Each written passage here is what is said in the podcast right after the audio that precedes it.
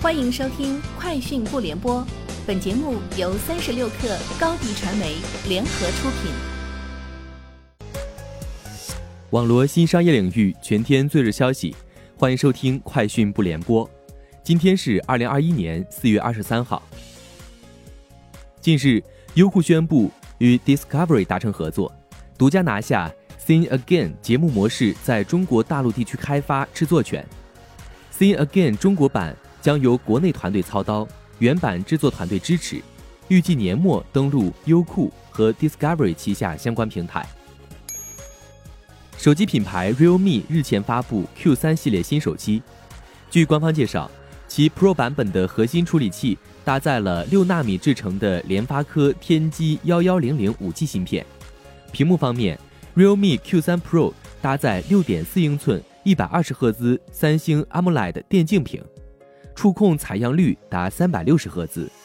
价格方面，Realme Q3 起售价一千二百九十九元，Q3 Pro 版本起售价一千五百九十九元，Q3i 起售价一千零九十九元。OPPO 旗下人工智能助手小布助手今天正式推出关怀版。小布助手关怀版支持开启简易模式语音指令。当用户说出该指令时，小布助手能够自动开启 Color OS 系统大字体大图标的简易界面，同时调大音量，免去用户手动操作。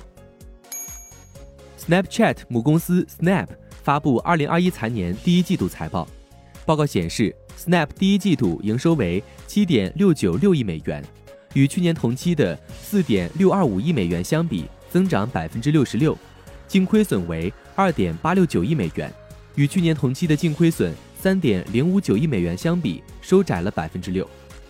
不按照美国通用会计准则的调整后净利润为二百五十五点一万美元，相比之下，去年同期的调整后净亏损为一点一四一亿美元。Snap 第一季度调整后每股收益不及，且每日活跃用户人数强劲增长，并超出预期。天风国际分析师郭明基发布研报称，Apple 镜头供应链的价格竞争最坏状况将过，镜头价格可望自2021年第二季度开始趋于稳定，且自2021年下半年开始，竞争压力将显著改善。在价格竞争最坏状况将过之际，大力光与玉晶光渴望自2021年第三季度开始受惠于 Apple 新产品功能，并均在2022年受惠于 Apple 开发的。四十八 MP 高阶镜头与 AR、MR 头戴显示器带动的新升级周期。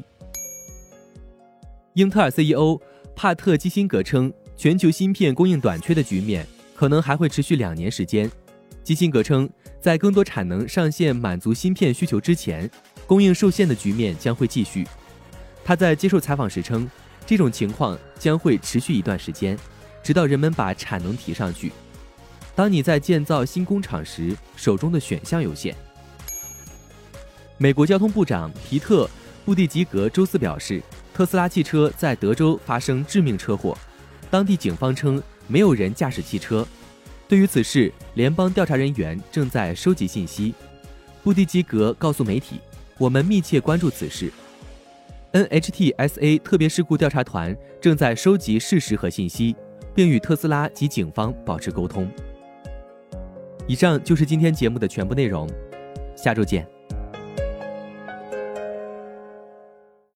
高迪传媒为广大企业提供新媒体短视频代运营服务，商务合作请关注微信公众号“高迪传媒”。